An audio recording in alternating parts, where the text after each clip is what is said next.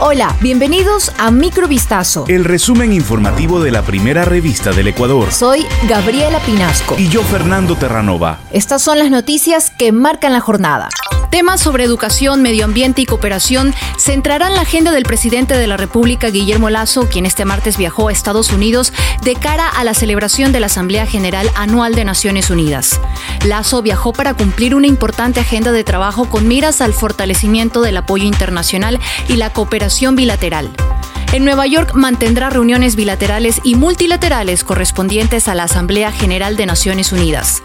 La presidencia informó que en el marco de este viaje, Lazo se realizará una breve intervención médica en Houston para retirar los puntos del párpado tras la cirugía realizada días atrás. La Procuraduría General del Estado se pronunció este martes frente al reciente fallo de la Corte Provincial de Justicia del Guayas, que ratificó la devolución de varios bienes a los hermanos William y Roberto Isaías Tazum. La institución anunció que impugnará la resolución de la Corte luego de que ayer rechazara el recurso de apelación de la Procuraduría y otras instituciones públicas en contra de la sentencia de primera instancia que dictó el juez Johnny Lituma. Dicho juez de la Unidad de Familia, Mujer, Niñez y Adolescencia, con sede en Guayaquil, había ordenado en mayo pasado la devolución de los bienes incautados a los expropietarios del Filambanco que no hayan sido vendidos, donados o cedidos. A su vez, en su dictamen, la Sala de la Corte declaró como no procedente la apelación, por lo que confirmó en todas sus partes la sentencia dictada por el juez inferior. Más de 100 policías fueron destituidos por faltas disciplinarias en lo que va del año en Ecuador, según informó la institución del orden este martes, en momentos en que la Fiscalía ha ordenado la prisión preventiva de dos agentes en servicio activo por su presunta participación en el robo a un local comercial. Por otra parte, la Fiscalía General del Estado informó que en una audiencia de flagrancia, un juez dictó prisión preventiva para cinco personas, entre ellas dos policías activos que fueron detenidos ayer en Guayaquil por su presunta participación en el robo a un local comercial. El ministro del Interior, Patricio Carrillo, dijo textualmente, la policía de Ecuador detiene a uniformados corruptos y los pone a órdenes de la Administración de Justicia. Añadió que en cinco meses han construido un nuevo ministerio, elaborando una política pública integral en seguridad y fortaleciendo y depurando a la policía. Asimismo, aseguró que la inseguridad no es por una ineficiencia de instituciones como la Policía Nacional, sino que es por ausencia de justicia.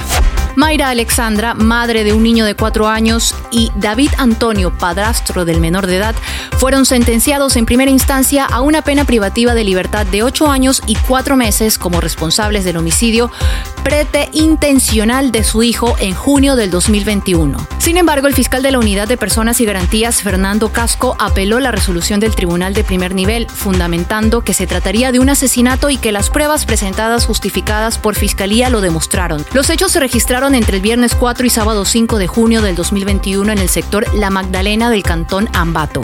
David Antonio golpeó al niño de cuatro años lanzándolo al suelo porque no habría querido comer. Además, días atrás, varios vecinos observaron cómo la madre del niño lo jaloneaba bruscamente.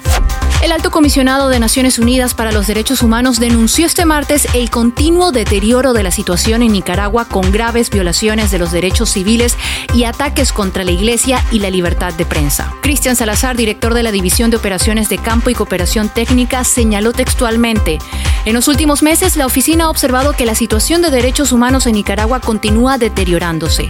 Este deterioro abarca graves violaciones de los derechos civiles y políticos, la ausencia de un diálogo nacional, la profundización de la crisis política y el aislamiento de Nicaragua de la comunidad internacional.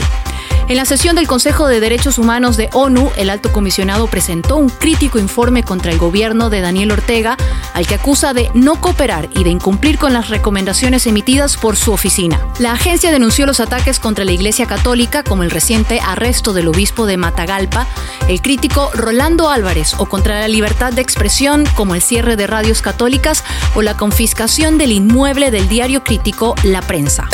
Esto fue Microvistazo. El resumen informativo de la primera revista del Ecuador. Volvemos mañana con más. Sigan pendientes a vistazo.com y a nuestras redes sociales.